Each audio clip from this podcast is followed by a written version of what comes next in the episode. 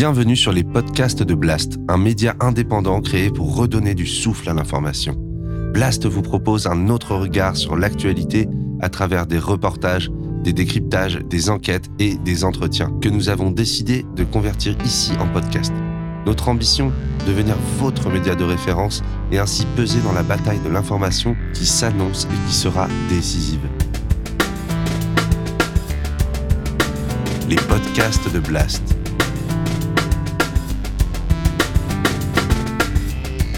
L'écologie avec Paloma Moritz.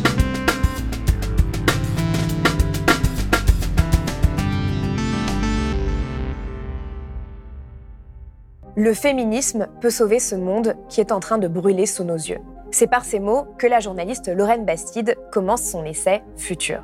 Cette affirmation vous interpelle? Alors l'entretien qui va suivre devrait vous intéresser. Car la pensée féministe, tout comme la pensée écologiste d'ailleurs, propose aujourd'hui de décaler son regard, d'adopter de nouvelles lunettes sur le monde pour mieux le comprendre, de remettre en question ce qui nous a été présenté comme des évidences, des états de fait, de faire des pas de côté pour s'émanciper et imaginer l'avenir autrement que comme une prolongation du présent. Mais pour qu'il y ait un futur tout court, nos sociétés sont amenées à se réinventer, à repenser les rapports entre les êtres, mais aussi avec le vivant de façon générale. Dans ce livre, Lorraine Bastide propose des solutions pour répondre aux urgences de l'époque et construire un futur désirable. Et elle l'affirme. La bonne nouvelle, c'est que le futur est déjà là. Alors, à quoi ressemblerait un futur féministe? Réponse tout de suite dans cet entretien.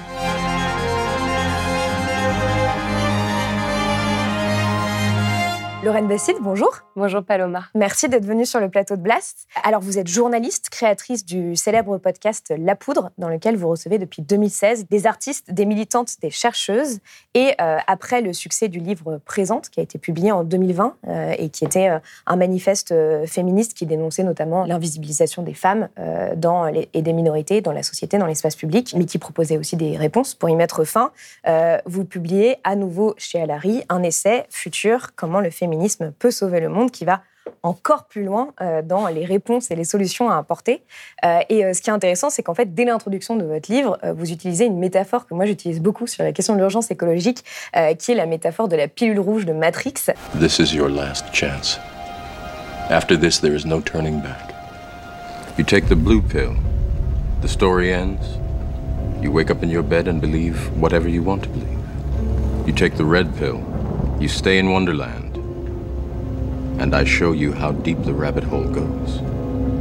Et vous écrivez quand on chausse les lunettes du genre et qu'on voit soudain clair dans le fonctionnement sexiste de la société, cela bouleverse le cours d'une existence, ça modifie tout le rapport au monde. Et vous expliquez que euh, le féminisme permet de poser d'autres lunettes sur le monde et de remédier aux problèmes contemporains Qu'est-ce que ça a changé pour vous de chausser ces lunettes féministes sur le monde? Ça a tout changé, effectivement. Euh, c'est vrai que cette métaphore euh, de la pilule rouge de Matrix, on l'entend beaucoup dans le milieu féministe. Je l'ai entendu beaucoup ces dernières années et je trouvais ça voilà, euh, intéressant de le mettre dans le prologue pour faire comprendre à quel point on allait décaler le regard dans, ce livre. Et, à la fois, il y a ce dilemme de se confronter à une vérité qui nous dépasse ou à vraiment rester dans sa petite vie un peu insouciante en quelque sorte quoi. Ouais, mais c'est compliqué en fait de rester dedans et c'est compliqué de pas avoir envie en fait de tout regarder par ce prisme-là. Et ce que j'essaye aussi de démontrer dans le futur, c'est que le regard féministe, il a un impact sur la vie des femmes évidemment, sur les droits des femmes, mais que c'est aussi une proposition de regarder euh, plein d'autres endroits en fait avec un mm. nouveau prisme. Euh, ça, concerne évidemment aussi les, hommes. Quand on parle de genre, en fait, on parle de l'ensemble de l'humanité qui est, qui est, qui est genrée. Euh, on parle aussi euh, de travail, on parle aussi de justice, on parle aussi euh, de famille, de logement, évidemment d'environnement. Et mon, et mon défi dans le futur, c'est de démontrer que le féminisme est un programme qui, qui peut s'appliquer à l'ensemble de la société. Alors, vous le répétez souvent dans, dans le livre, personne n'écoute les féministes. pourtant, ce que vous démontrez, c'est un peu ce que vous venez de dire, c'est qu'en fait, le projet féministe est un projet d'émancipation collective. est-ce, que, est-ce que vous pouvez expliquer ça, justement? Oui, je dis que personne n'écoute les féministes et merci d'avoir noté ce petit running gag dont, je suis très fière dans, mon bouquin.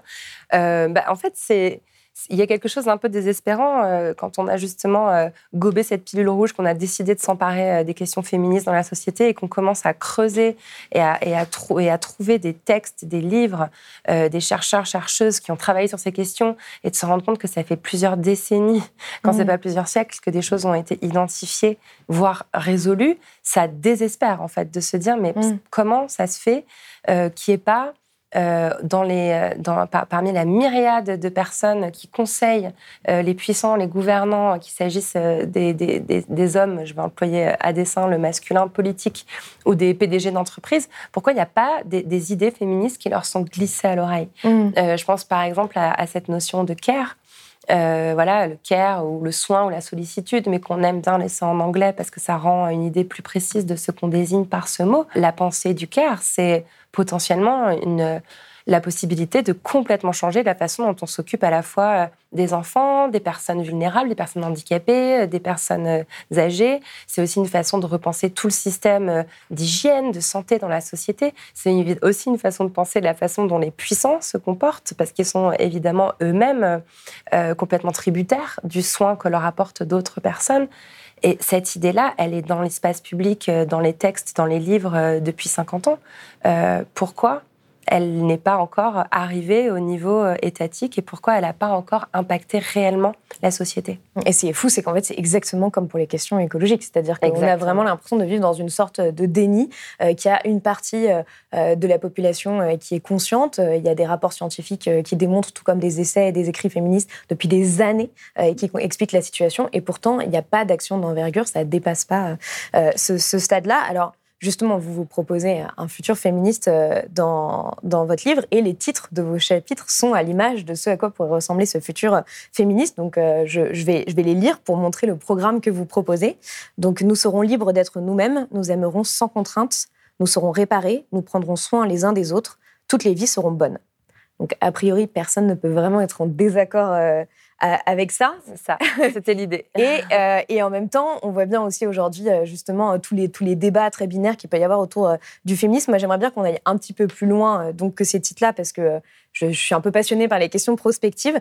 Euh, pour vous, très concrètement, à quoi ça ressemblerait un futur féministe Au-delà de ces, de, ces, de ces belles phrases, en quelque sorte, c'est-à-dire à quoi ressembleraient nos vies dans un futur féministe? Ah, bah j'ai écrit un livre de 300 pages pour, pour le raconter, donc euh, c'est difficile de le résumer comme ça. Je pense Mais vous faites beaucoup de constats, mais il y a peu de moments où... Euh, où, on arrive à se dire ah bah tiens dans un futur féministe mais c'est en même temps un exercice ultra difficile. En 2030 bon bah voilà euh, voilà exactement comment ça pourrait se passer. Qu'est-ce qui qu'est-ce qui pourrait changer fondamentalement dans la société? Euh, dans, dans le prologue de Futur euh, je rappelle que que dans l'histoire il y a beaucoup d'autrices en fait d'écrivaines féministes qui sont j'allais dire qu'ils sont amusés, mais le mot est presque un peu trop euh, méprisant, en tout cas qui ont, voulu euh, imaginer très concrètement à quoi, ressemblait, à, quoi ressemblerait un futur féministe. Euh, je parle notamment de Charlotte Perkins Gilman, qui a écrit mm. Herland, mais il y, a, carrément un siècle. Puis on, peut aussi parler de toutes ces autrices qui ont écrit des dystopies, comme Margaret Atwood et La Servante écarlate. Donc je crois qu'effectivement, le geste d'imaginer concrètement un futur, c'est un geste qui est très politique qu'on retrouve aussi dans la pensée écologiste. Euh, ensuite, dans Futur, je me suis attelée surtout à, plutôt que d'imaginer euh, des utopies, à démontrer en fait que la plupart des revendications des féministes aujourd'hui étaient déjà en train de se mettre en place dans la mmh. société. Cette prospection que je voulais faire, plutôt cette idée que c'était possible et que mmh. c'était de toute façon en train d'arriver. Euh, et, donc voilà, il y, a, beaucoup de thématiques, mais parmi l'un des éléments qui me semble le plus concret, c'est le dépassement en fait euh, de la binarité de genre que dont je parle dans le tout premier chapitre du livre, qui est peut-être le chapitre euh, à la fois le plus technique, où, vraiment euh, je rentre assez profondément dans, toute la pensée théorique du genre et la pensée queer, mm. mais en même temps qui est aussi très matériel et, qui, et, qui, se traduit déjà dans la société. C'est-à-dire qu'en fait, on peut, si on va vraiment à la racine de ce qu'est la pensée féministe, c'est cette idée de dire qu'aucun destin biologique, et ça c'est vraiment l'expression qu'employait Simone de Beauvoir dans le deuxième siècle euh, en 49, voilà, c'est pas parce qu'on est avec un ovaire et un utérus qu'on est forcément euh, euh, voué à avoir un destin de douceur et de maternité, si on devait vraiment mmh. le, oui, vous mettez d'ailleurs la citation en entier de Simone de Beauvoir, qui n'est pas que on, est, on ne naît pas femme, on le devient. Voilà, c'est important de rappeler que Simone de Beauvoir, voilà, cette phrase qui qui tente à rappeler que le genre est avant tout culturel, c'est quelque chose qu'on construit. Elle précise qu'il n'y a pas de destin biologique. Et ça, je trouve ça mm. très important de le dire par, par les temps qui courent. Être femme, ce n'est pas une donnée naturelle. C'est le résultat d'une histoire. Il n'y a pas un destin biologique, psychologique, qui définisse la femme en tant que telle. C'est une histoire qu'il a faite, d'abord l'histoire de la civilisation, qui aboutit à son statut actuel, et d'autre part, pour chaque femme particulière. C'est l'histoire de sa vie. En particulier, c'est l'histoire de son enfance qui la détermine comme femme. Et finalement, euh, ça aboutit à l'idée que diviser la société, les individus, les êtres humains entre des êtres humains qu'on qualifie de femmes, qui auraient ce destin de douceur et de maternité, et des êtres humains qu'on qualifie d'hommes, qui auraient ce destin, je sais pas moi, de courage et de force, est une aberration. Mm. Euh, c'est vraiment une vision euh, de la pensée. C'est quelque chose qui peut être complètement, euh, complètement détruit, en fait, qui peut être complètement repensé et qui est déjà en train d'arriver. Notamment par l'émergence d'un neutre qu'on va retrouver aussi bien dans la langue, euh, à travers l'écriture inclusive. C'est pas pour rien que l'écriture inclusive fait grincer des dents dans les milieux conservateurs, parce que l'écriture inclusive vient proposer, euh, vient suggérer qu'il existe en fait des choses qui ne sont pas qualifiables, qu'on ne peut pas mettre dans les cases masculin et féminin. Et ça, c'est très politique. Mm. L'apparition du pronom yel, qui est de plus en plus fréquent. Quoi qu'en pensent euh, les conservateurs, il commence à être utilisé. Je l'entends, il rentre même dans le dictionnaire. voilà. Et puis aussi, on voit dans de nombreux pays les Pays-Bas, la Californie, enfin, il y a beaucoup d'endroits où finalement euh, l'état civil soit abandonne petit à petit euh, ces cases F et M. Il sort de cette binarité. Voilà, et des endroits aussi où on peut euh, avoir une case X, si on se considère comme neutre. Donc, voilà, voilà quoi pourrait ressembler à un futur féministe. Et, et c'est déjà là, en fait. C'est déjà en train d'arriver. Un futur où finalement l'assignation biologique n'aurait absolument plus le moindre, le moindre sens. Et finalement, en fait, cette idée de dépasser la binarité, elle, elle est, on la voit, en fait, c'est un fil rouge dans tout votre livre parce que c'est d'abord euh, bah, sortir de cette binarité de genre, puis en fait l'hétérosexualité euh, comme régime politique, euh, et puis ces questions aussi de rationnel versus sensible, et donc la rationalité serait plus forte que le sensible, ces oppositions nature-culture c'est finalement, vous, vous proposez une sorte de révolution euh, un peu copernicienne de nos esprits, quoi, de décoloniser complètement nos imaginaires, de cette habitude de toujours opposer, en fait, en permanence deux choses, et souvent, malheureusement, euh, l'une au détriment de l'autre. Hein, euh. Et oui, exactement, d'opposer et d'hierarchiser, surtout. C'est mm. ça, évidemment, qu'on trouve dans l'opposition masculin-féminin. Euh, le masculin l'emporte sur le féminin, comme le dit très bien la grammaire. L'opposition nature-culture, voilà, l'homme, l'humain, euh, dompte et domine la nature. Et, euh, et, dans un futur féministe, on n'envisagerait certainement plus les choses de cette façon-là. On va reparler avec, avec l'éco-féministe. Donc, c'est ce que, ce que vous dites à certains moments, c'est que c'est un peu une vision du monde qui doit voler en, en éclats. Euh, et, sur cette idée, euh, justement, donc vous en avez parlé un peu sur l'idée qu'il y a deux sexes et que l'hétérosexualité est la norme. Donc c'est deux conceptions, et vous le démontrez euh, largement, qui créent énormément de souffrance et de violence. pourquoi est-ce que ce sont des, structures dévastatrices aujourd'hui et en quoi, en fait, elles sont déjà en train de se craquer, en quelque sorte? Bah, En tout cas, ce que j'ai trouvé intéressant en réfléchissant à l'hétérosexualité, euh, d'ailleurs, c'est intéressant de voir que cette question s'est imposée en fait à l'agenda féministe. Mm. Euh, le fait que voilà, MeToo arrive, que les idées féministes se répandent dans la société, ça a amené beaucoup de femmes à s'interroger sur leurs relations euh, amoureuses et sexuelles avec avec les hommes.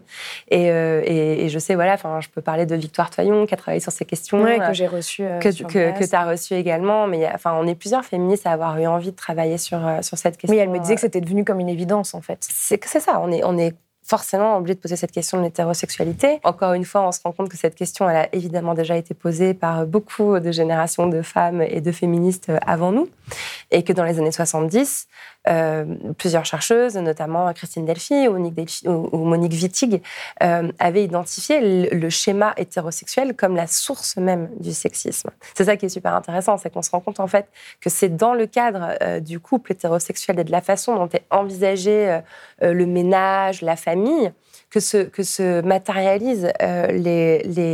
le sexisme et les stéréotypes. Et, en fait, en réfléchissant à ces questions et en lisant tous ces textes, je me suis rendu compte que c'était hallucinant parce que finalement, l'hétérosexualité arrivait à accomplir une prouesse, à rendre malheureux les personnes qui s'y conforment euh, et à rendre aussi malheureux les personnes qui ne s'y conforment pas, les personnes qui sont euh, homosexuelles ou voilà qui décident de vivre hors de ces schémas, ne, serait-ce que vivre euh, en tant que femme sans se marier, avoir d'enfants, on est déjà en train de sortir de ce schéma hétérosexuel. Mm. Voilà, rester célibataire, ne pas avoir d'enfants, être nullipare, c'est quand même hallucinant qu'il y ait un mot qui ait été inventé pour désigner ces femmes.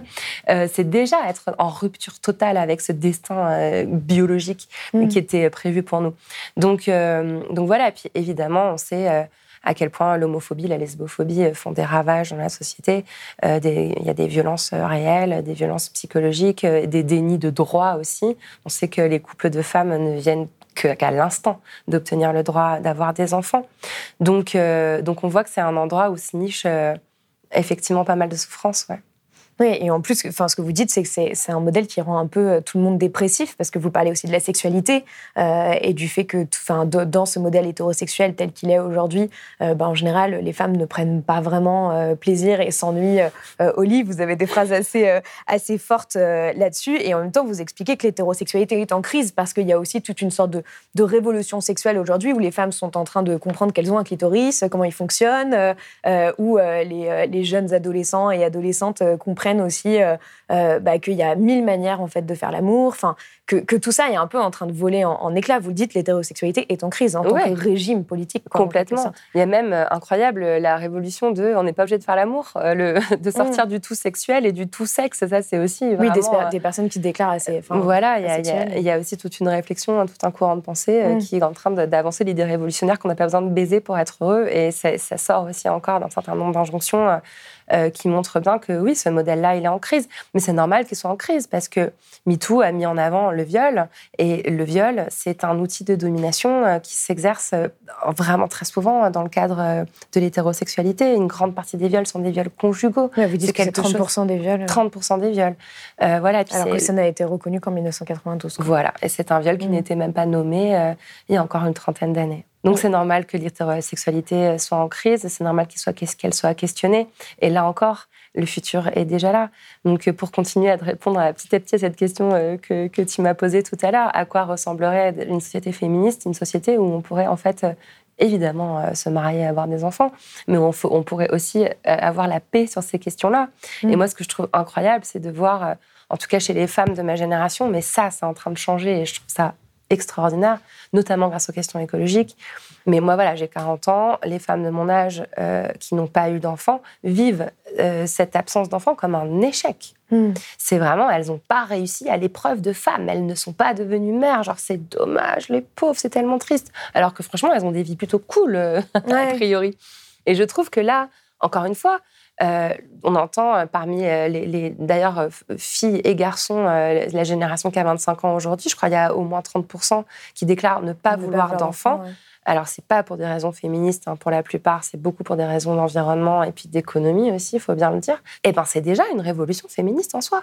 On se sort de ce modèle, on n'est pas fait pour se reproduire. C'est pas, c'est pas ça le but de la vie, c'est pas ça avoir une vie épanouie.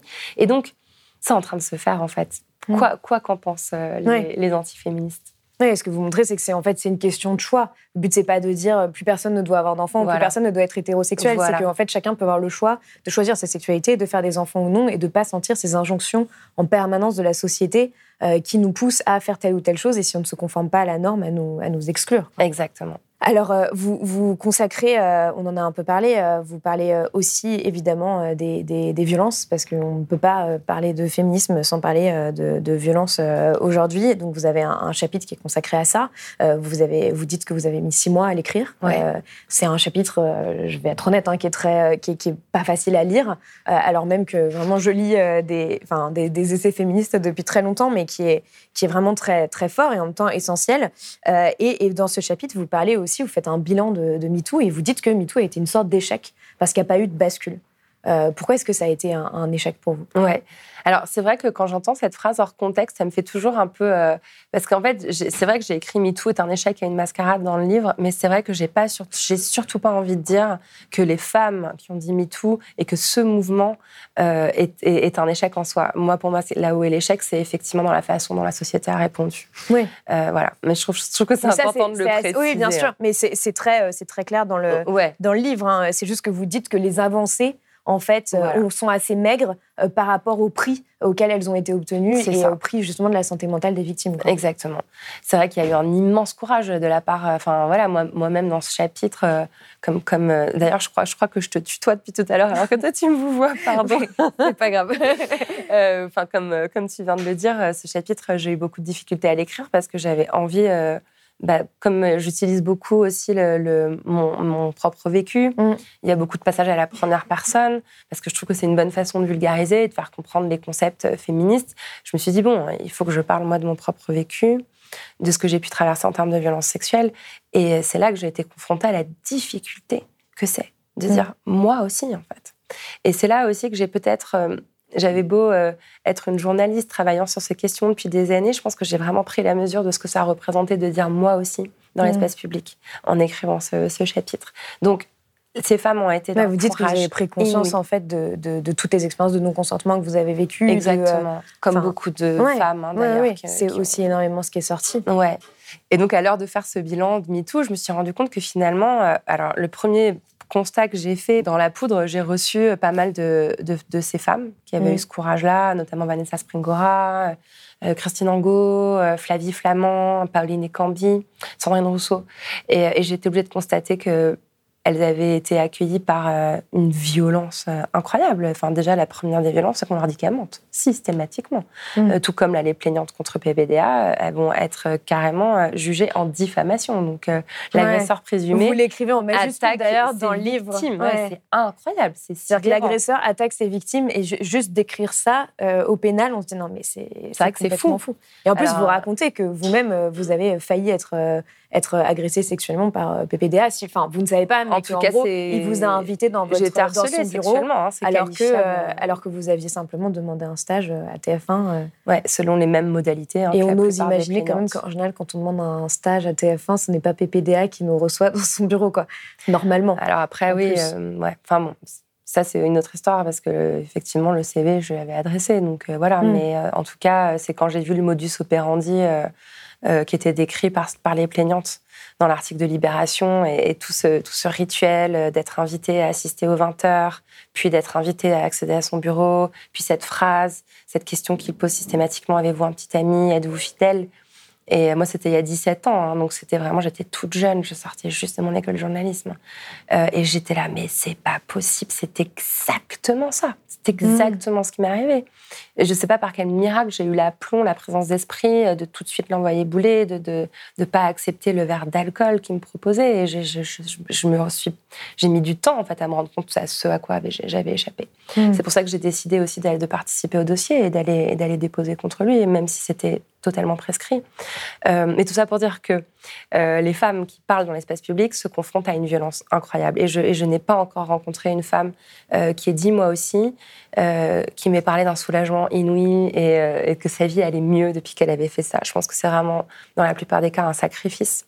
Mmh. même si je crois que ce qu'on y trouve néanmoins, c'est une forme de sororité, une forme de soutien et une forme de soulagement à voir que d'autres femmes ont pu vivre la même chose. Et ça, c'est le cas, je crois, dans par exemple, les plaignantes de PPDA qui sont devenues très proches ou, ou, les, ou, les, ou les plaignantes contre David Hamilton autour de Flavie Flamand. Ça, j'ai vu des très belles histoires d'amitié de femmes qui se réparent un peu, je pense, là-dedans. Mm. Mais à côté de ça, euh, ce qui se passe derrière, c'est tout, en fait. C'est-à-dire qu'elles sont broyées dans les médias, on, on, on, les traîne dans la boue, on les traite de menteuses. Dans, derrière, c'est rarissime que l'agresseur présumé euh, soit ne serait-ce que jugé, ne serait-ce que reconnu coupable euh, médiatiquement. Et, par ailleurs, derrière, la société n'évolue pas. Et on continue d'envisager sur tous ces cas comme une espèce de succession de scandales euh, médiatiques qui concerneraient une poignée d'hommes riches et puissants, alors qu'il me semble qu'on passe à côté du fait que c'est tout le temps et c'est partout. Mmh. Et ça, je pense que c'est un autre échec de MeToo, euh, c'est qu'on a, en fait, on a, on a échoué à démontrer le caractère systémique du viol. Et c'est dommage. C'est dommage, et je pense que ça réside aussi dans le fait que, bah, en fait, le, le, le MeToo n'a pu être prononcé haut et fort que par une certaine catégorie de femmes. Mmh. Finalement, on a entendu les femmes, euh, écrivaines, journalistes, sportives, actrices, qui avaient euh, les micros tendus vers elles. Mais, euh, mais si on entendait réellement la voix de toutes les femmes, euh, on se rendrait compte que c'est pas le milieu politique ou le milieu de la télé qui est plus concerné qu'un autre. C'est tous les milieux. Donc, euh, donc voilà, moi j'aimerais vraiment que MeToo permette d'aller plus loin. Alors après, je, je sais que Récemment, je parlais avec une amie où je disais, tu te rends compte, au bout de cinq ans, on n'en est que là. Et elle me répondait, mais ça fait que cinq ans, Lorraine. Et je crois qu'il y a ça aussi.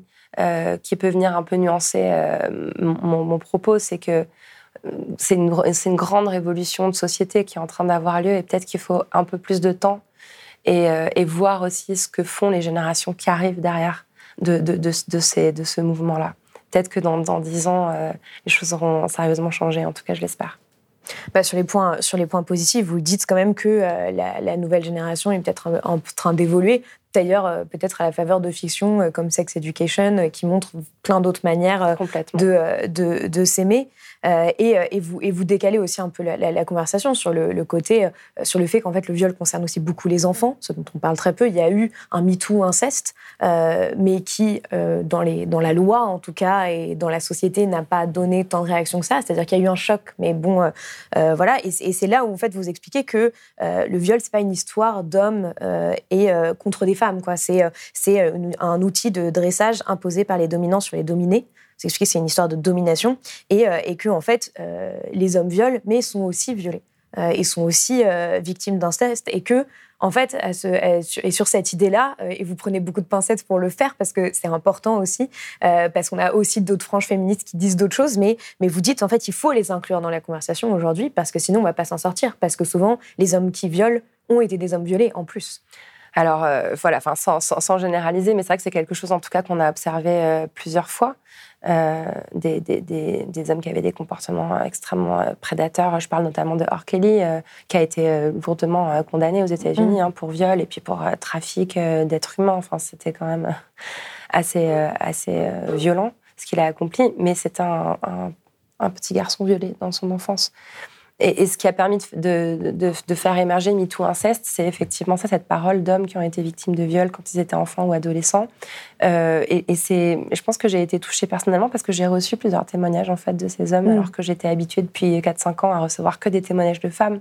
Et j'ai bien vu que dans leur façon de parler des violences qu'ils avaient, qu'ils avaient subies, euh, je retrouvais les mêmes mécanismes en fait que chez mm. les femmes, évidemment le traumatisme, la détestation de soi. Euh, et, je, et, je, me suis dit quand même, L'oubli aussi souvent parce que l'inceste, c'est ça. Et la mémoire une sorte de euh, blackout euh, post-traumatique mm. qui fait qu'on met parfois des décennies euh, à se rappeler de ce qui s'est produit. Et c'est d'autant plus difficile pour ces hommes de, parler que, que, justement le sexisme produit une injonction vis-à-vis des hommes, c'est qu'ils n'ont pas le droit d'être dominés. Donc la honte qu'on peut ressentir en tant que femme quand on a été victime d'agression sexuelle, ils la ressentent certainement d'une façon décuplée. Euh, peut-être pas décuplée, mais en tout cas euh, bien intense et, marquée par le saut de la masculinité. Donc euh, effectivement, cette conversation, je pense, doit être, doit être élargie. Je rappelle aussi que le viol, c'est un outil de domination dans les prisons. Mm. on sait qu'il y a des prisonniers politiques qui sont victimes de, de, de viols. On sait que dans certains cas de violences policières aussi, il y a eu, il y a eu des, des, pénétrations sexuelles. Voilà. Donc à mon avis, on, est encore en train de passer à côté de, ce qu'est réellement le viol quand on continue de l'envisager comme une histoire de sexe, en fait. Oui. Alors que c'est en fait une arme de guerre euh, aussi, c'est ce que vous vous rappelez avec ce qui est en train de se passer en Ukraine. Exactement. Et ça a été le cas malheureusement dans beaucoup de, pays dans le monde. Et justement, face à ça, vous parlez de, du fait que la répression pénale n'est pas la solution aujourd'hui parce que 1% des viols sont condamnés. Euh, et, encore, euh, ça a encore euh, baissé, je crois que c'est 0,67 en 2020. moi, je me souviens, j'avais fait une chronique une fois en disant que si, si on était un homme violeur, on avait plus de chances de mourir dans un accident de voiture que d'être condamné. Totalement. statistiquement. Ouais, J'avais fait le calcul. mais, mais donc, que, que, finalement, cette réponse pénale ne peut pas, de un, être la seule réponse et n'est pas forcément la réponse adéquate parce que euh, mettre des hommes agresseurs ou violeurs en prison ne va pas forcément faire que ces hommes vont arrêter de le faire. Bah oui, c'est ça.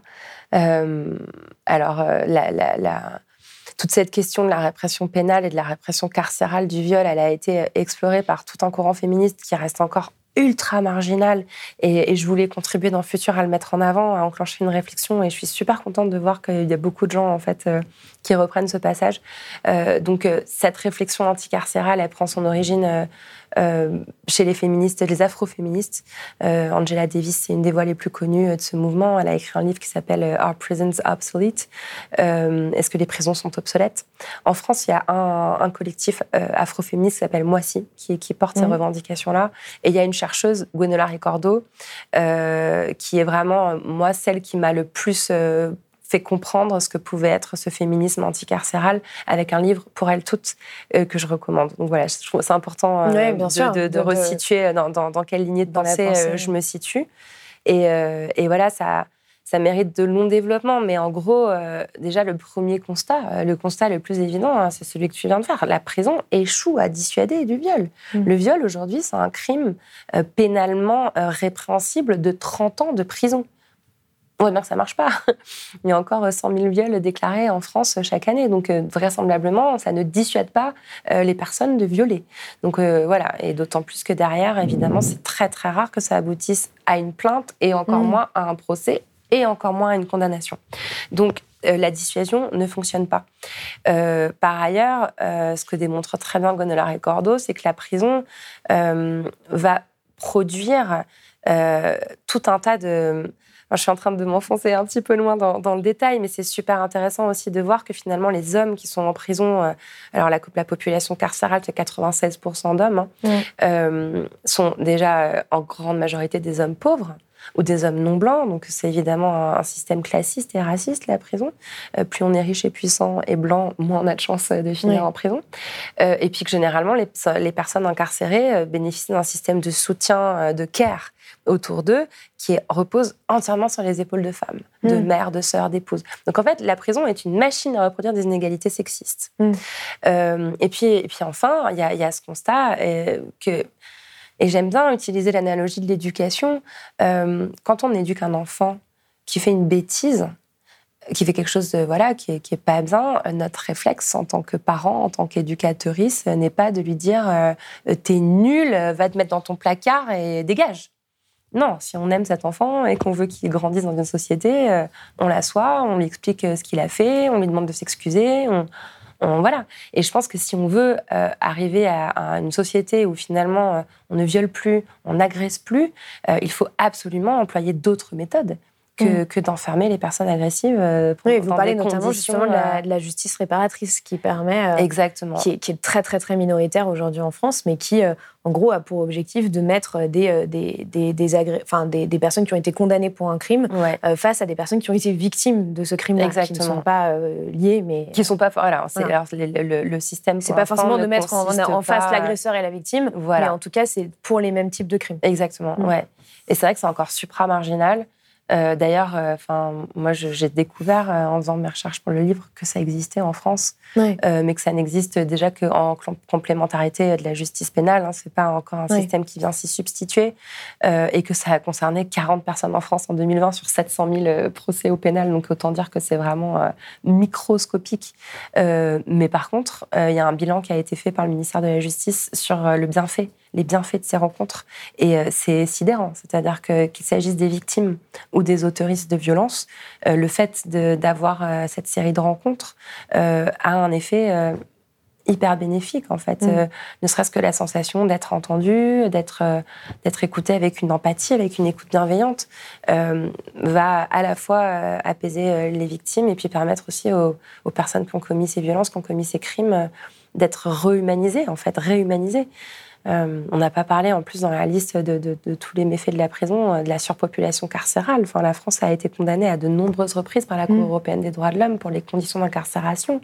C'est vraiment pas en mettant les gens euh, à 8 dans, dans, 9 mètres carrés qu'on va, va permettre une, réhabilitation et une réinsertion de ces personnes. est ce que vous dites en plus, que c'est une question de droit humain aussi, tout simplement. C'est une question de droit humain, mm. point. quels que soient les crimes commis, on ne fait pas vivre les, les personnes volontairement dans la souffrance, dans la misère et dans la crasse. Euh, enfin, bref.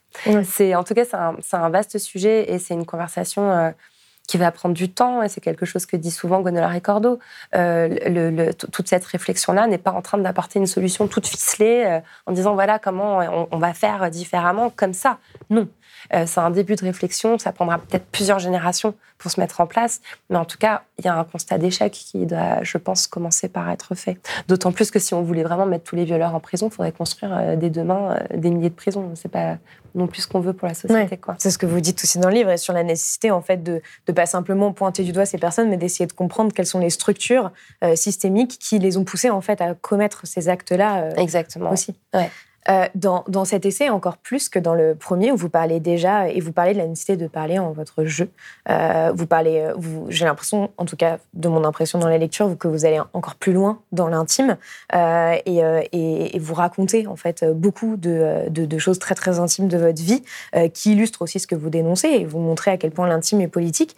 est-ce que ça a été une décision difficile de faire ça ou est-ce que vous vous êtes dit que c'était une évidence et que c'était une nécessité pour vraiment raconter euh, l'histoire que vous avez raconter euh, C'est venu assez rapidement, en fait. Euh, en fait, moi, je suis toujours dans cette démarche de rendre les choses le plus accessibles possible.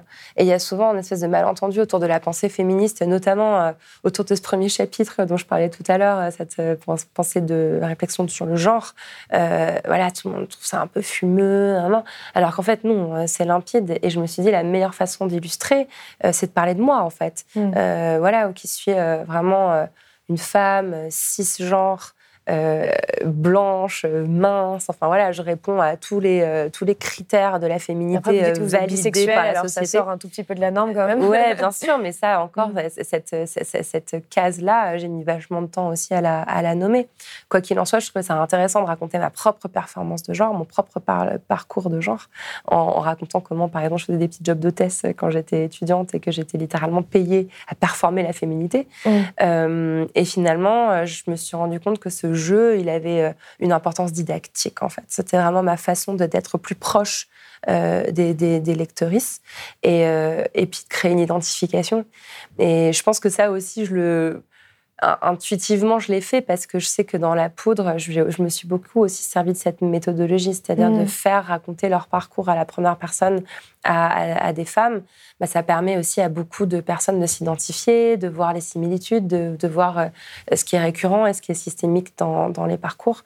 Donc, euh, donc voilà, je pense que c'est une méthode en fait qui est assez, assez efficace quand on veut être, euh, quand on veut être accessible et transmettre des choses. Quoi. Donc ça s'est ouais, ça s'est fait tout seul et ça m'a fait un bien fou en réalité.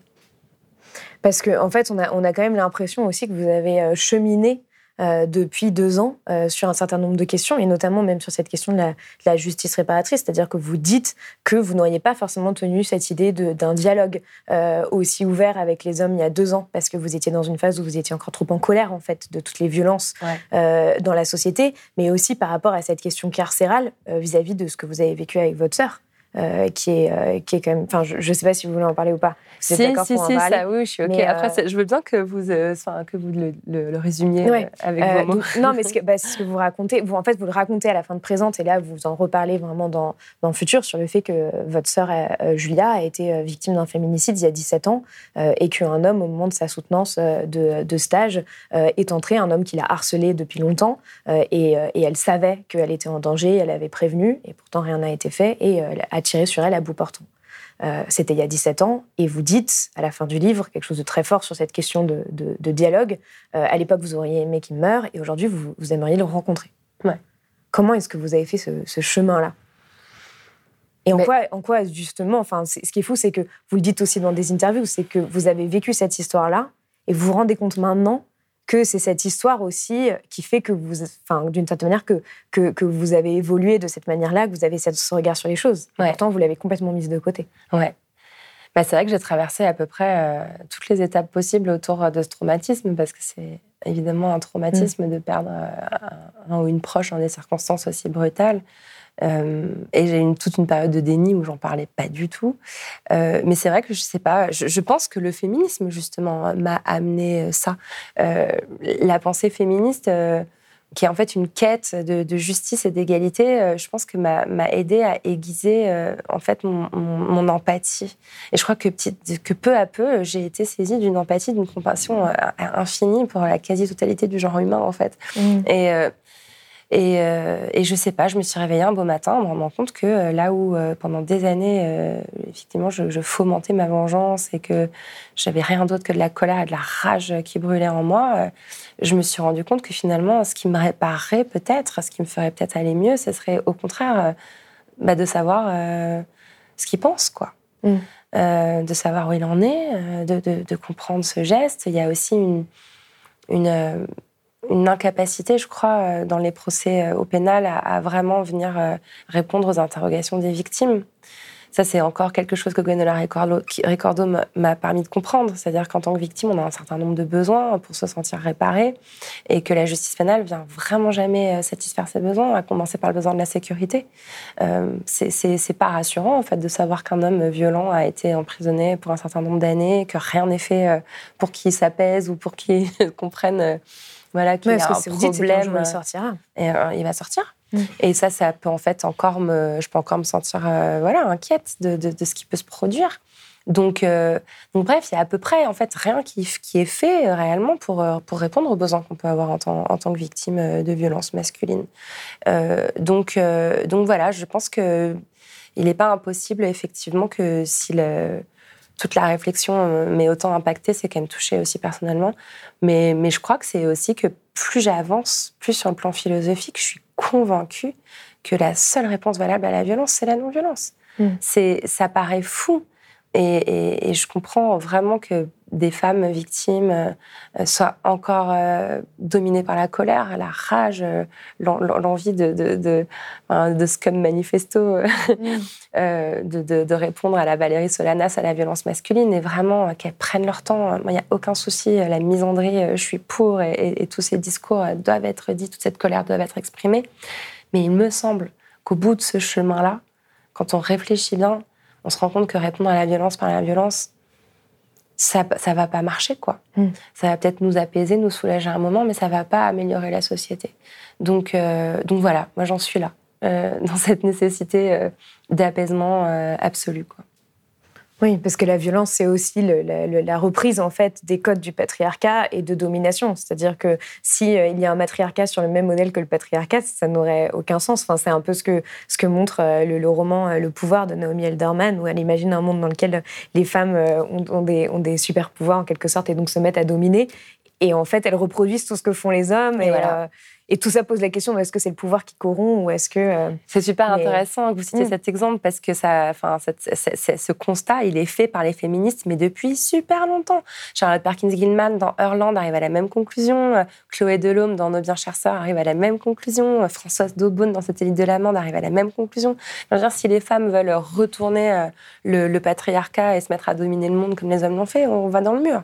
Donc, c'est pour ça que ce futur féministe, il est parfois difficile à décrire. Parce que, parce que que c'est pas juste un, retournement, c'est un, glissement, c'est un enlacement. C'est une façon juste de voir les choses, euh, non pas euh, par, euh, par, le, biais opposé, mais par une sorte de, de nouveau chemin qu'il faut arriver à tresser, quoi. Alors justement, c'est une parfaite transition avec euh, votre, euh, votre dernier chapitre qui est sur l'écoféminisme.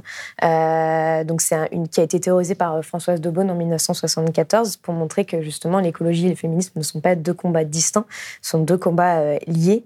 vous écrivez l'écoféminisme m'a fait comprendre le féminisme comme un embrasement complet du vivant, une totale, pour la, une totale révolution pour la justice et une, une restructuration complète de la narration. Alors justement, regarder le monde d'un point de vue écoféministe, qu'est-ce que ça Qu'est-ce que ça implique bah, ça implique euh, effectivement de, de, faire voler en éclats absolument toutes les binarités qu'on a, qu'on a citées au début de l'émission. Euh, alors, je veux apporter une précision qui est super importante, notamment euh, si on veut euh, répondre à, votre question. Euh, Françoise Daubonne, donc c'est une, une autrice, philosophe, militante, enfin voilà, un personnage très haut en couleur française des années 70, qui a été la première à utiliser ce mot. Mm. le, en tout cas, voilà, c'est généralement admis qu'elle a été la première à l'écrire dans Le féminisme ou la mort, qui est un livre assez incroyable. Mais l'écoféminisme, il, a, il existait en fait déjà euh, dans l'hémisphère sud. Et ce sont des femmes pauvres et colonisées euh, qui ont été les premières en fait à développer cette pensée, cette idée que euh, finalement le patriarcat, le capitalisme, la colonisation étaient les, différents visages d'une même force destructrice, une force qui allait avoir bah, en fait le pouvoir d'opprimer le corps des femmes, de détruire l'environnement et d'appauvrir les peuples de l'hémisphère sud et de produire aussi euh, évidemment du racisme, puisqu'on sait que le racisme et la colonisation sont des questions qui sont très liées. Et, euh, voilà, et c'est super important de rappeler que dans les années 70 en France et ailleurs en Occident, on a commencé, voilà, on peut parler de Suzanne Griffin aux États-Unis, euh, mais mais il y a aussi en Inde, au Brésil, au Nigeria, des femmes qui sont déjà en train de, de, mettre euh, le doigt sur tout ça. Oui, vous parlez de Vandana euh, Shiva, de Wangari Maathai. Euh. Voilà, exactement. Et Vandana Shiva, elle, est, elle est hyper importante. Enfin, moi, elle a vraiment, vraiment contribué à m'ouvrir les yeux sur tout ça. Et, et elle parle de ce mouvement Shipko où elle a commencé à, militer, qui étaient des femmes qui enlaçaient des arbres et qui mm. venaient en fait désigner un à la fois l'aberration de la déforestation, la, enfin, voilà, la destruction de leur forêt qui assurait la subsistance de leur communauté depuis des millénaires et qui d'un seul coup, dans un geste colonial et capitaliste, venait à, à, disparaître, mais aussi l'aberration qui avait eu à les, déposséder du savoir vernaculaire parce que les femmes savaient comment entretenir la forêt. Elles savaient très bien euh, tirer le meilleur euh, parti euh, de la forêt et, assurer son cycle et, savoir comment l'utiliser à la fois pour la subsistance, pour la nourriture, pour le chauffage, pour la construction, sans la démolir. Et donc, il y, y, a aussi cette idée, en fait, dans l'écoféminisme qui est peut-être le, l'aspect le, plus difficile à faire passer parce que parfois on a l'impression que c'est anti-science dans, l'écoféminisme. Oui. Voilà. il y a beaucoup de critiques par rapport Il y a beaucoup de critiques par rapport à ça. Et, moi, j'insiste vraiment là-dessus. Enfin, D'ailleurs, Vandana Shiva, elle est physicienne, elle a étudié à Oxford. C'est aussi important de le rappeler. Euh, donc, on n'est pas en train de dire euh, à bas la science, euh, retour à la spiritualité, on va danser sous la lune et ce sera vachement mieux que vos calculs et vos équations. Absolument pas. par contre, on est en train de dire que ça aurait été bien que l'émergence de toute cette science moderne, qui est très importante, qui nous a apporté des améliorations considérables à l'humanité, n'ait pas évacué d'un revers de la main tous ces savoirs vernaculaires euh, mm. qui étaient souvent détenus par des femmes. Et, euh, et, et c'est incroyable comment aujourd'hui on a l'impression de redécouvrir des choses que, que voir des, des plantes voilà. Euh, et, des, et, des, gestes voilà de je sais pas moi faire, faire, du compost recycler des choses réparer des objets ouais, découvrir le, le, pouvoir de telles herbes pour telle ou telle chose ouais, et puis mettre en communauté des, biens des choses prouvées en fait hein, et, c'était la façon dont vivaient en fait nos ancêtres et, mm. et finalement le capitalisme la mondialisation ont fait disparaître toutes ces choses là au profit euh, de technologie et de techniques, alors qu'en fait, on aurait peut-être gagné du temps en, veillant à, ne pas les, à ne pas les éradiquer. Quoi. Et vous parlez de la façon dont on a été déprogrammé euh, de, certaines choses qui, en fait, sont assez intuitives. Euh, pour nous. Et, notamment, par exemple, vous donnez l'exemple d'un enfant qui veut absolument planter les pépins de sa pomme pour faire un pommier. truc complètement classique. Et nous, on va dire, mais non, pas du tout. je vais te racheter des pommes demain au supermarché. On va racheter des pommes au supermarché. Alors qu'en réalité, peut pas faire ça, c'est trop compliqué. Quoi. En réalité, il a, il a raison. c'est mm. lui qui, qui il, ressent très bien qu'il y a quelque chose de logique à faire avec ce pépin. Euh, et, nous, on est tellement euh, effectivement euh, déprogrammés qu'on croit que non, la chose la plus simple et la plus logique à faire, c'est d'aller racheter des pommes au supermarché demain. Et c'est très lié donc à cette, à cette idée d'opposition de, entre nature, culture, et en disant qu'en fait, on va mettre du côté de la nature tout ce qui va être dominé, et donc aussi beaucoup les femmes. Et, vous dites que justement l'écoféminisme, ça permet de, revaloriser ce qui aujourd'hui sont les, finalement les traits de personnalité ou de caractère euh, qui sont supposément féminins et qui sont dévalorisés comme tels et qui, en fait, aujourd'hui devraient être revalorisés dans cette espèce de politique du care pour dire qu'en fait, on, va apprendre à prendre soin les uns des autres. Exactement, ouais. C'est pour ça aussi que le chapitre sur l'écoféminisme arrive tout à la fin du livre, parce que c'était important, en fait, de commencer par, euh, comment dire, euh, relativiser la binarité de genre, déconstruire l'hétérosexualité, parler de réparation, parler de care, parce que toutes ces idées, toutes ces idées-là, en fait, se trouvent entremêlées dans l'écoféminisme. Et, et d'ailleurs, le, chapitre sur l'écoféminisme, il s'appelle Toutes les vies seront bonnes. Et c'est un, une formule que je reprends de, de Judith Butler. Et je trouve ça super intéressant aussi de se dire que Judith Butler, qui était euh, voilà la théoricienne du genre, euh, qui a écrit Troubles dans le genre, aujourd'hui elle travaille vraiment sur la non-violence et, euh, et, sur, et a réfléchi en fait sur la hiérarchisation des vies, les valeurs des vies. pourquoi vous parlez des vies pleurables, je trouve ça super les fort. Vies pleurables. Alors, c'est une mm. expression que, que, je, voilà, que je cite Judith Butler, où elle explique que c'est c'est troublant en fait de voir qu'il y a certaines personnes dont on tolère euh, qu'elles sombrent au fond de la Méditerranée sur les routes migratoires sans sépulture, sans même hein, que leur nom soit prononcé, comme si c'était des vies euh, sans valeur, des vies accessoires, alors qu'il y a des vies évidemment qu'on va qu'on va pleurer, euh, dont, la disparition va causer des grands deuils nationaux. Moi, je caricature un peu, mais c'est ça qu'elle veut dire. Et, et, en fait, on peut étendre cette réflexion aux vies animales par exemple. Et, euh, et, je trouve, euh, je pense pas que Judith Butler se revendique de l'écoféminisme. Par contre, je sais qu'elle injecte euh, beaucoup de réflexions sur la non-violence et sur le soin dans, sa pensée. Mais ça m'a semblé vraiment intéressant d'introduire ce chapitre avec cette idée finalement qu'on vit dans un monde qui hiérarchise les vies et que l'idéal serait qu'on quitte cette hiérarchie et qu'on mette en avant nos interdépendances. Et je crois que si on devait trouver un mot qui, traverse tout le livre et qui serait pour moi le socle de ce futur féministe qu'on tente d'écrire là, c'est vraiment cette idée d'interdépendance et de rappeler en fait que bah, que finalement les dominants euh, dépendent des dominés et que ce ne sont pas des relations euh, aussi euh, hiérarchiques. Oui, c'est ce que vous dites avec le confinement sur les personnes les plus riches qui sont en fait en réalité les assistés, puisque du jour au lendemain, ils n'ont plus pu avoir toutes ces personnes qui leur permettent, qui sont en général non blanches, précaires, et qui leur permettent d'avoir la, vie qu'ils mènent. Exactement. Et pourtant, c'est juste là. C'est pour ça qu'il n'y a pas besoin de faire un grand effort mental de, fiction pour voir ce, ce futur féministe. C'est simplement tiens, si on regardait en fait ailleurs, parce mm. que c'est sous notre nez, quoi. Alors justement, vous le dites un peu en fil rouge, à chaque fois la, révolution féministe peut avoir lieu, euh, ou en tout cas le, futur féministe est déjà là. Est-ce que, est que vous avez l'impression qu'il y a des choses, en tout cas aujourd'hui, qui pourraient apporter une sorte de coup d'accélérateur à ça?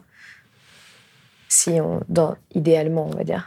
bah, c'est compliqué. Hein. Euh, c'est marrant parce que dans ce livre, on a l'impression, euh, il y a beaucoup de, gens qui chroniquent mon livre en disant ça fait du bien, c'est un livre optimiste, un livre plein d'espoir. Euh, mais c'est aussi un livre plein d'espoir parce que je suis un peu désespérée et que, finalement, parfois je suis effrayée par la violence que suscite encore la, prise de parole féministe dans l'espace public. C'est assez fou en fait à quel point les gens s'énervent. Hein. Mm. Il n'y a qu'à voir euh, ce qui se passe autour de Sandrine Rousseau euh, dans l'hémicycle à l'Assemblée. C'est complètement fou. Oui, que ce soit même aussi dans les médias. Et dans les médias. Mm. Et voilà, on, le sait. Hein, voilà. Enfin, bon, je pourrais citer le nom de, de, nombreuses féministes qui ont été cyberharcelées. Je n'ai pas la peine de revenir là-dessus. J'en ai beaucoup, beaucoup parlé dans Présente, d'ailleurs, dans mon premier livre. Mais, euh, mais ce qui me désespère, c'est ça. C'est de voir qu'en fait, certainement, notre cercle s'élargit. Euh, certainement, nos, idées euh, se diffusent d'une façon, euh, je pense, par capillarité. Mais il y a une levée de bouclier en face qui est sacrément, sacrément violente. Quoi. Donc voilà, et puis ce qui m'inquiète aussi, évidemment, c'est la, montée de l'extrême droite. Enfin, je termine mm. ce livre, le livre avec ça. Moi, aujourd'hui, vraiment, je suis à un degré d'inquiétude permanent. C'est-à-dire que il y a des discours d'extrême droite, même dans les médias, qui sont supposés ne pas être des médias d'extrême droite, quoi, ni même des médias de droite. Donc je trouve ça euh, extrêmement inquiétant. Et, euh, et donc c'est pour ça que, alors après voilà, je veux encore une fois faire hop, une petite pirouette et transformer mon désespoir en espoir. J'ai l'espoir que cette menace imminente euh, qui est une menace tellement directe pour les droits des femmes. Euh, l'extrême droite au pouvoir, c'est la fin de l'avortement. Mm. Genre vraiment, il faut, il mm. faut le dire, il faut le marteler. Et moi, je suis désespérée quand je vois les, euh, les personnes, les commentateurs dans l'espace public dire Mais non, l'IVG n'est pas sérieusement menacée en France. Bien sûr que si. Oui, il n'y a pas besoin de constitutionnaliser ce droit. Voilà, mm. bien sûr que si. Et, et j'espère que l'imminence de cette menace, enfin, il faut quand même rappeler que l'extrême droite aujourd'hui, c'est 90 députés à l'Assemblée nationale. Moi, je ne me remets pas de ce chiffre, en fait. Je, je, j'en reviens pas. C'est si proche. Je pense qu'il y a beaucoup de personnes qui sont complètement résignées à l'idée que 2027, euh, ça, va passer, ça, ça, va arriver. Et donc, voilà, tout ça pour finir ma phrase enfin, j'aimerais qu'on s'allie euh, et, qu'on prenne conscience que ce danger-là va nous obliger à vraiment euh, nous coordonner, à vraiment mettre en commun les forces, les forces, euh, les forces.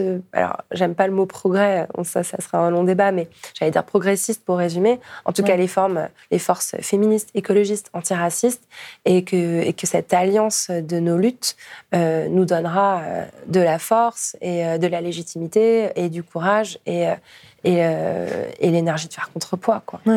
Parce que vous terminez le livre justement sur cette volonté de réconciliation en disant il faut qu'on arrête de, euh, se tirer dans les pattes en quelque sorte avec des courants différents, euh, mais, que, toutes les personnes qui en fait revendiquent cette, ce futur féministe, qui est en fait un futur euh, général, parce qu'on voit bien que là on a parlé de tout, on n'a pas du tout parlé que des relations hommes-femmes, comme en général on le fait quand on parle du féminisme. Alors malheureusement encore, hein, on n'établit pas ça au-delà de la binarité de genre, mais vous montrez que c'est général, mais qu'il va falloir être dans un réel dialogue. Et ce qui est intéressant, c'est qu'à la fin, donc, vous, concluez euh, en disant que votre dernier essai, vous l'aviez euh, conclu avec euh, les mots de dépente en disant on se lève et on se casse. et là, vous prenez l'exemple de Alizé, que j'ai d'ailleurs reçu à votre place sur ce plateau pour Blas, donc qui est une militante de dernière rénovation qui s'est fait connaître en s'attachant le cou au filet du, célèbre cours de Roland Garros. Et, et, vous dites en fait, on s'assoit par terre, on ne bouge plus, on ne bouge plus jusqu'à ce qu'ils aient compris, comme Alizé quand elle se met sur les routes. Ouais. Bah oui, l'image d'Alizé, moi, m'a énormément, énormément marqué. Je l'ai reçue dans la poudre aussi suite à, cette, ce coup d'éclat, parce que c'était vraiment. Et, je trouve que oui, la désobéissance civile, et puis cette façon, en fait, euh, complètement non violente euh, de, de, réagir et d'exprimer une colère politique, une nécessité de changement, mais qui passe par un geste aussi. Euh, en fait, c'est désarmant pour les personnes en face. à s'asseoir par terre, c'est pas illégal. faire contrepoids avec juste l'inertie de son corps, c'est pas illégal. Et je trouve que c'est magnifique en fait et que ça permet. Bah, ça montre absolument tout ce qu'on vient de se dire. Quoi. Ça, ça, ça, ça, je, crois beaucoup à ce mode euh, d'action politique, mais je crois surtout qu'il faut qu'on soit euh, très nombreuses nombreux et nombreuses à l'accomplir pour que pour qu'il aboutisse. Et Donc il y a une euh, sorte de désobéissance civile un peu massive ouais je pense que je pense que c'est la seule solution là vu le degré d'urgence qu'on est en train d'atteindre. Bah, merci beaucoup Lorraine Bassit merci. merci Paloma. Si vous avez aimé ce podcast, s'il vous a été utile, n'oubliez pas de nous mettre des étoiles ou de le partager autour de vous sur vos réseaux sociaux. Blast est un média indépendant, et si tous nos contenus sont en accès libre, c'est grâce au soutien financier de nos blasters et abonnés. Pour nous soutenir, faites un nom unique ou mensuel et rendez-vous sur blast-info.fr. Blast, c'est aussi une web télé disponible sur YouTube et Peertube et présente sur tous les réseaux sociaux. Alors suivez-nous et pour ne rien rater de nos contenus, abonnez-vous sur notre chaîne YouTube.